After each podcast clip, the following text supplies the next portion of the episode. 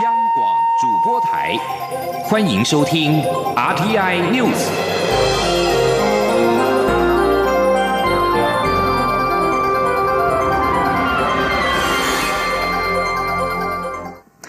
各位好，我是张淑华，欢迎收听这节央广主播台提供给您的 RTI News。美国国务院次卿克拉克今天抵台访问，专机已经在傍晚的五点多降落在台北松山机场。访问期间将会参加前总统李登辉的追思礼拜，但是不会举办台美经济商业对话。总统府发言人张敦涵今天表示，总统府诚挚欢迎美国政府代表团来台。克拉克的来访充分显示台美两国是共享民主价值的坚实伙伴。张敦涵指出，由于这次美方代表团行程紧凑，蔡英文总统预计在九月十八号晚间与官邸宴请美方代表团，促进双方合作情谊。关于克拉克这次来访，外交部发言人欧江安表示，我方是在八月初向美方提出，希望美方考虑派遣现任政府高层官员参加前总统李登辉的追思礼拜。美方为表尊崇，决定由克拉克率团来台，这创下一九七九年以来访台层级最高的国务院官员，意义重大。至于台美经济暨商业对话，欧江安指出，我方会和克拉克交换意见，并且继续与美方协调形式和日期。行政院发言人丁一明今天表示，台美之间的经济商业议题广泛，将会把握机会和美方面对面的交换意见。记者王威婷报道。美国国务院主管经济发展、能源与环境的次卿克拉克十七号访问台湾，将参加前总统李登辉的追思礼拜。外界高度关注克拉克此行是否会主持台美经济商业对话。外交部长吴钊燮说，台美仍在就经济商业对话各层面讨论中，相关官员也会为接下来的对话做好必要的准备工作。对于克拉克来访并无举行台美经济商业对话，行政院发言人丁仪明今天在行政院会后记者会上表示，克拉克是一九七九年以来访问台湾层级最高的美国官员，台美之间的经济商业议题广泛，将把握机会面对面沟通。丁仪明说。这是自一九七九年以来啊访台最高层级的官员，那政府也表达诚挚的欢迎。呃，至于来访的各项活动啊，向来都是尊重访客的规划。那我们要强调的是，蔡政府上台以来，台美关系史上最佳，彼此交流、官员互访的形式其实很多种，那大家都看得到。那至于像供应链重组、呃高科技、五 G，还有一些能源的议题啊，啊各层面的议题，因为牵涉比较广泛，那台美双方仍会把握这次机会哦，去面对面的交换意见。外传行政院长苏贞昌将会见克拉克，丁一明表示，立法院十八号开议，苏奎将赴立法院专案报告，两人如有会面安排，会对外公布。中央广播电台记者王威婷采访报道。美国国务院次卿克拉克访台，引来了中国政府不满。陆委会今天表示，中华民国是主权国家，台湾从来不属于中华人民共和国。台湾与包括美国在内的国际社会友好互动，是主权国家正当自然的对外作为，对岸应该理性面对。记者王兆坤报道。美国国务院次卿率团访台，中国外交部批评美国违反一中原则，破坏台海和平稳定。中国将根据形势发展做出必要反应。陆委会副主委邱垂正回应表示，主权国家处理对外关系正当自然。他说：“中华民国是主权国家，台湾从来不属于中华人民共和国。台湾与美国在内的国际社会友好互动，推动各层面与世界合作接轨，是主权国家正当。”自然的对外作为，我们认为对岸应理性面对，台湾也将持续与各国进行友好往来。此外，关于援助香港人民事宜，在野党呼吁修改港澳条例。邱垂正回应指出，尊重相关党团及立委的提案，但要重申为彰显照顾港人决心，政府已积极落实港人人道援助关怀专案，提供港人便捷服务与照顾。相关机关依据既有法律规范及人道原则，妥善处理相关人道援助个案。中央广播电台记者王兆坤台北采访报道。立法院新会期将于明天开议，将邀请行政院长苏贞昌率同相关部会首长列席，提出有关开放莱克含莱克多巴胺美国猪肉以及牛肉进口专案报告，并且被质询。朝野针对美猪美牛的攻防战将正式登场。针对在野党不排除文攻武斗，立法院长游锡坤今天出席活动时受访表示，尊重各党的政策，但是他站在国家发展立场，希望朝朝野都能够理性问政，期盼立法院的议事可以顺利。对于国民党准备背阁行政院长苏贞昌的专案报告，苏贞昌今天下午表示，要求扩大美猪美牛专案报告是国民党提出的，朝野协商也同意安排。无论政党之间如何竞争，让国人听到政府完整报告比较好。另外，国民党今天举行了立法实务研讨会，列出下个会期的十五项优先法案，并将关于开放美猪进口的食品安全卫生管理法等修正草案视为重中之重。另外，还有港澳条例修正，以及对于思觉失调犯罪的监护与安置相关修法。监督事项则是列入科技侦查法，还有政党法修正草案。记者欧阳梦平报道。国民党在十七号下午举行立法实务研讨会，列出十五项优先法案以及五项监督事项。首先就是因应开放美猪进口的相关修法，包括修正食品安全卫生管理法，要求市面上肉品乙型受体素零检出，明定含乙型受体素的食品及食品原料的容器或外包装应该以中文及通用符号明显标示，以及明定当中央主管机关要变更对特定产品或特定地区产品的管理措施前，或是要公告食品与食品添加物残留农药或动物用药安全容许量，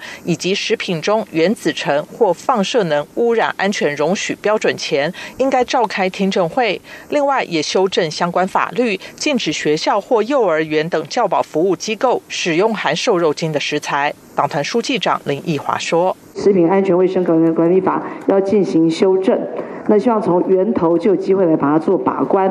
那其他部分呢是比较是配套，就是万一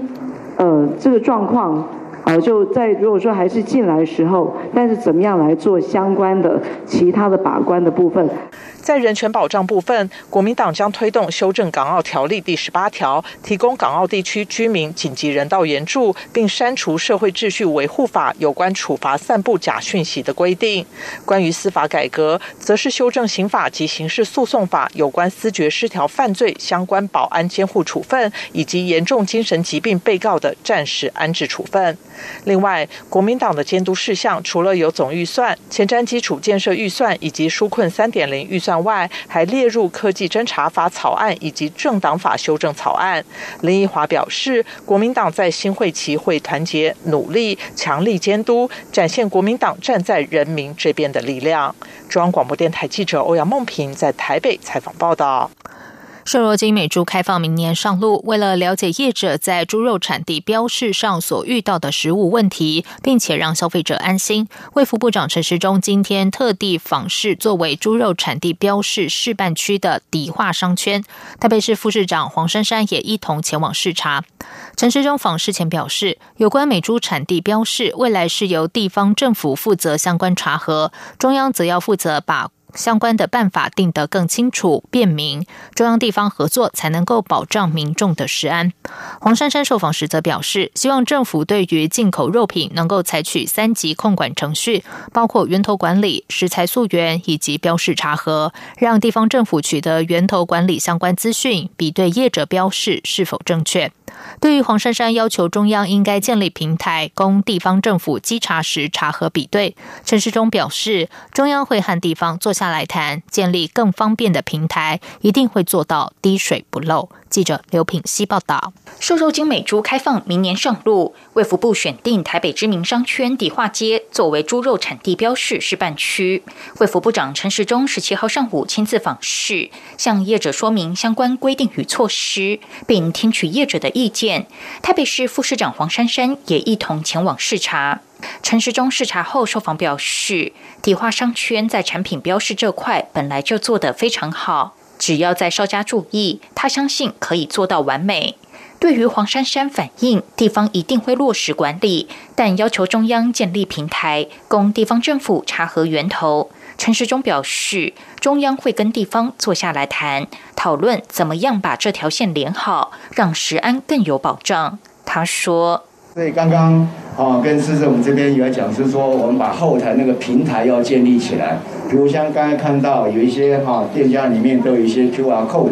那可能在对查核的时候，那很快的就能把这资料把它对好来。所以在这一段我刚才讲，就是说从地方到中央这一块，怎么样做一个更好的连接？我们可以跟地方政府大家坐下来谈，那怎么样能够建立大家更方便的平台？陈时中强调，针对产地标示的问题，中央会定期与地方讨论，确保大家都能照规定去做。在明年上路前的这两三个月，中央与地方会密切合作，做到滴水不漏。此外，对于有民众在现场抗议拒吃美猪，陈时中说，政府会让民众了解定定的相关规定是相当严谨的，会努力让民众安心。只要民众有任何不清楚的地方，政府都愿意持续沟通。央广记者刘聘熙在台北的采访报道。中央将开放瘦肉精美猪进口，但是有的县市仍然坚持瘦肉精减零检出。对于未来新制上路之后，面对地方不同调，是否有可能会诉诸法律？卫福部长陈时中今天表示，不会到那样，但食安法清楚规定可以授权定定安全容许值，这是全国统一的事项，就应该要全国统一。接下来关心的是。中共解放军日前在台湾西南海域演习。昨天，解放军军舰从花莲外海往南航行，研判进入演习区域。国防部今天表示，全程严密监控。昨天傍晚，国军监控到中共解放军一艘军舰出现在花莲外海，距离小清水东方约三十九海里，由北往南航行，经过蓝屿的外海。军方人员今天上午指出，今天早上这艘中共军舰已经脱离掌控，研判已经进入巴士海峡。国防部发言人史顺文在接受记者访问时表示，国军联合勤监侦作为，对台海周边海空情动态都有及时掌握，并且严密监控，确保国防安全。对于共机多次侵犯台湾西南防空识别区，国防部在官网设置了即时军事动态专区，主动以文字、照片披露台湾周遭的军情。行政院长苏贞昌今天受访表示，政府基于保护国家安全，对于受到的骚扰或威胁，都会让全世界知道，这样大家才能看到谁才是麻烦制造者。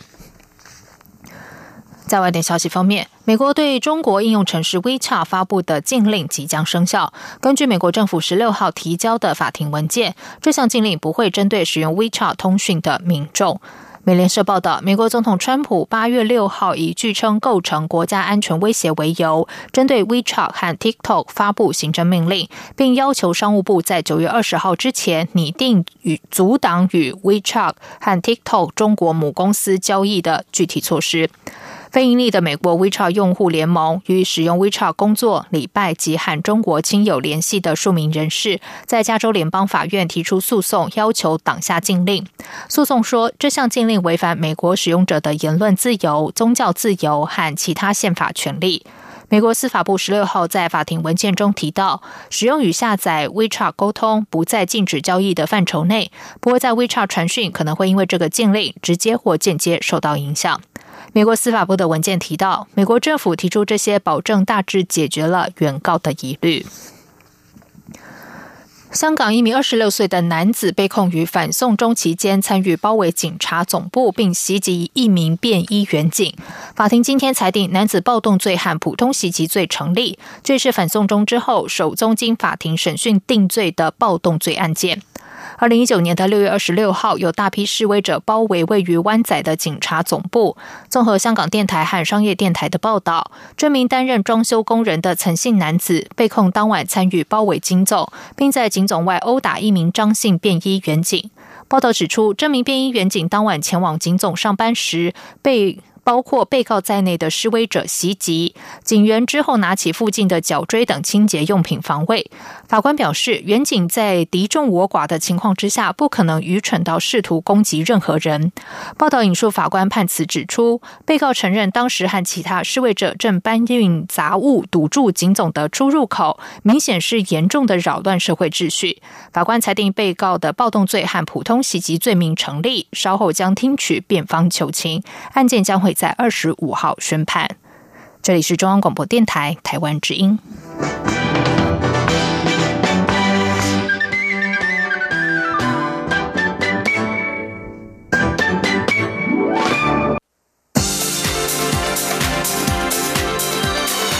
这里是中央广播电台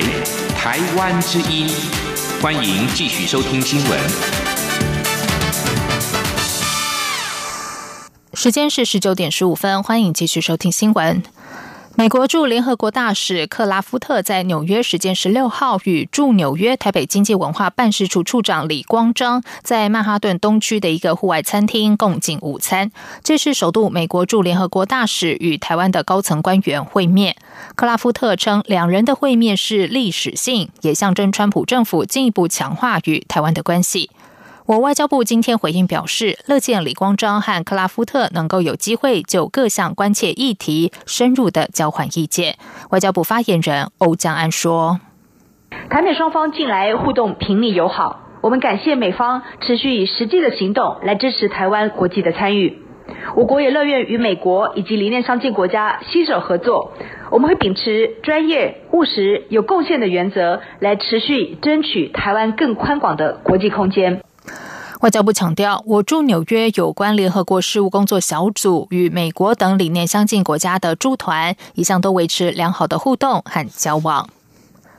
美国国务卿克拉克今天抵达台湾访问，媒体报道是因为台湾方面高调的宣传，所以美方取消了台美经济商业对话。对此，行政院长苏贞昌表示，台美关系非常好，克拉克来访，双方会就彼此关切的议题交换意见。记者王威婷报道。美国国务院主管经济发展、能源与环境的次卿克拉克十七号访问台湾，将参加前总统李登辉的追思礼拜，但是没有安排举行台美经济商业对话。媒体报道，由于台湾方面高调宣传克拉克来访，对话才会取消。对此，行政院长苏贞昌十七号下午受访时表示，非常欢迎克拉克访问台湾，台美关系非常良好，双方会就相互关切的议题。交换意见，苏贞昌说：“啊，在蔡总统领导下，台美关系一直非常的好。那我们也看到，除了阿照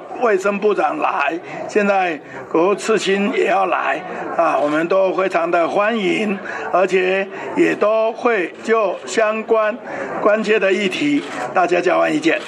媒体追问克拉克此行还会不会举行台美经济商业对话，苏奎仅表示，相关安排届时会对外公布。至于是否会与克拉克会面，苏贞昌说，立法院新会期十八号开议，他将赴立法院就扩大开放美猪美牛进行专案报告，将市立院议程与时间做妥当安排。另外，美国驻联合国大使克拉夫特与驻纽约台北经济文化办事处处长李光章共进午餐。克拉夫特事后在推特表示支持台湾参与联合国。对此，苏贞昌说，台美关系不断升温，美国也通过许多支持台湾的法案，并在国际上为台湾发声。他表示，台湾一直努力打开国际空间，国人也希望国家可以走出去。对于各个友好国家的帮忙。政府都非常感谢，也会继续努力。中央广播电台记者王威婷采访报道。对于美国国务次卿克拉克的行程没有排入经济对话，国民党主席江启臣表示，外交工作有许多只能做不能说，民进党不要老是拿来当大内宣的内容。江启臣还指出，上次美国卫生部长阿扎尔访台之后，台湾就开放美猪进口。他认为涉及到人民权益的部分，应该要让人民知道，不要每次都带来一些惊讶。他并质疑民进党的决策不透明，而且对人民不负责任。在财经消息方面，美国联准会宣布最新的利率决策，维持接近零利率，预计二零二三年底前不会升息。台湾是否会跟进？台湾的中央银行今天举行第三季理监事会议，央行总裁杨金龙在会后记者会上表示。如果全球货币政策宽松，台湾也会跟着宽松。记者陈林信宏报道。中央银行十七号召开第三季理监事会议，决议利率不变，持续维持史上最低，并上修今年经济成长率至百分之一点六。央行总裁杨金龙在会议后的记者会上指出，利率不变有利于物价和金融稳定。下半年起，国内景气逐渐回升。央行此次上修经济成长率，也看好明年经济成长率可以突破百分之三至百分之三点二八。至于物价年增率，从上一季的百分之零点零一下修至负百分之零点二。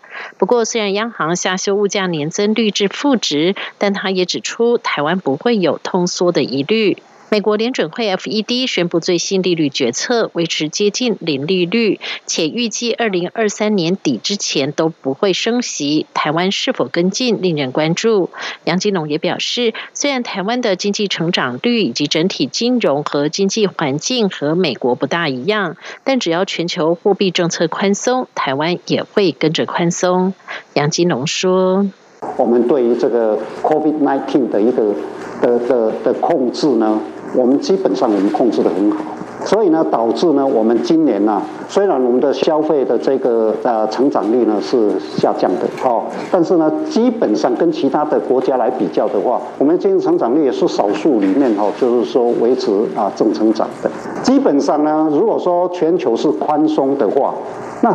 我们基本上我们台湾也是会宽松的。在低利率环境下，台湾房市近期相当热络，并推升房价走高。杨金龙指出，目前高价住宅仍还是保守，但一般住宅较以前更为乐观。央行持续对房地产密切注意。中央广播电台记者陈林信鸿报道。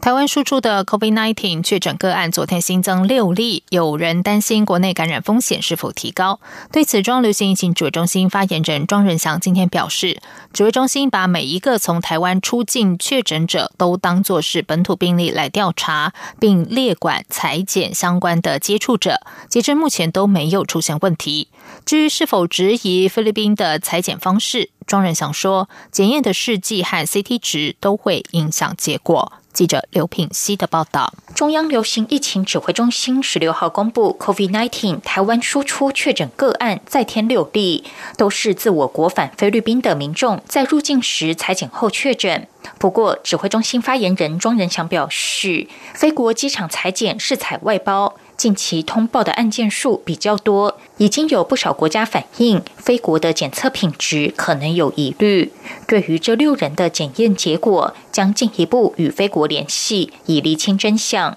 对于这六名输出个案是否代表台湾国内感染风险增加，庄仁祥十七号下午在疫情记者会中表示，指挥中心把每一例境外确诊都当作本土病例调查。针对有症状的个案，在其出境或发病前两天所接触的人，都会被列为裁剪与居家隔离的对象，也会裁剪个案在离台前十四天的密切接触者，包括 PCR 与血清检测。到目前为止，这些在境外确诊个案的接触者都没有任何症状。至于菲律宾的检验是否有问题，庄仁祥说，外界并不清楚菲国的裁剪试剂以及核酸检测所设定的 CT 值，这都会影响检验结果。而且入境普筛的确会出现未阳性的个案。他说。有关呃这个呃菲律宾它的检验到底会不会是不是有问题？那我想就是说，如果当你入境呃像跟我们上次所说的，如果你这个入境裁剪，那看它第一个检验的这个 PCR 的一个到底试剂是怎么样，这个我们不清楚。但是再来就是说它的 CT 值。都会影响到它检验的这个是否阳性或或假阳性的一个几率了。此外，对于是否维持菲律宾入境台湾全面普筛政策，庄仁祥说，专家会议十七号有讨论并做成决议，但还要看指挥中心指挥官陈时中是否采用，在尚未定案前维持既有政策。央广记者刘品熙在台北的采访报道。指挥中心今天也公布了国内新增三例境外移入的 COVID-19 武汉肺炎病例，分别是从缅甸入境的四十多岁女性按五零一，从英国入境的二十多岁女性按五零二，还有从菲律宾入境的三十多岁男性按五零三，都是本国籍。三个人目前都住院隔离当中。台湾目前累积的确诊病例来到了五百零三例。双十国庆即将到来，侨委会副委员长吕元荣今天表示，今年受到了武汉肺炎疫情的影响，侨委会没有发动海外侨胞返台参加双十国庆大会，但仍然有许多个别侨胞自行回台，预估将会有一千五百名侨胞报名参加国庆活动。同时，侨委会为响应疫后振兴，推出了一百一十三条旅游黄金路线，期盼侨胞踊跃参加国家庆典，并且游览宝岛风光，带动国内旅游商机。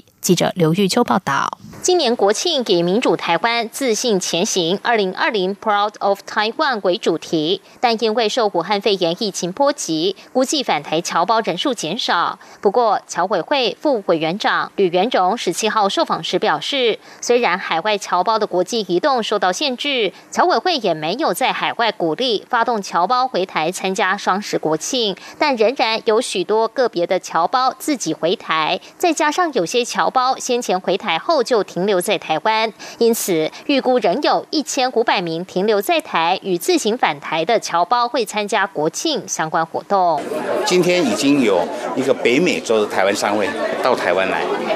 然后月底的时候有一个世界台湾商会的联合总会，有五百人在台湾开会，所以说还是有相当多的侨胞哈，他不是组团，是个别的身份。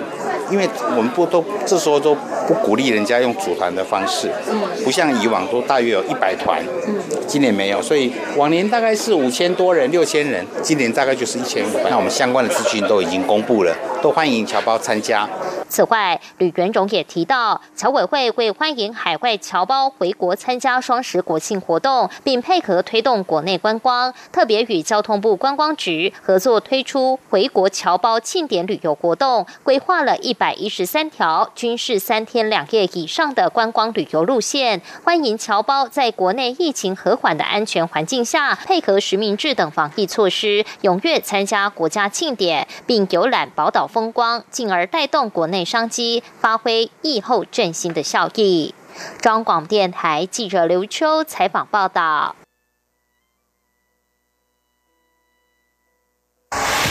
接下来进行今天的前进新南向。前进新南向。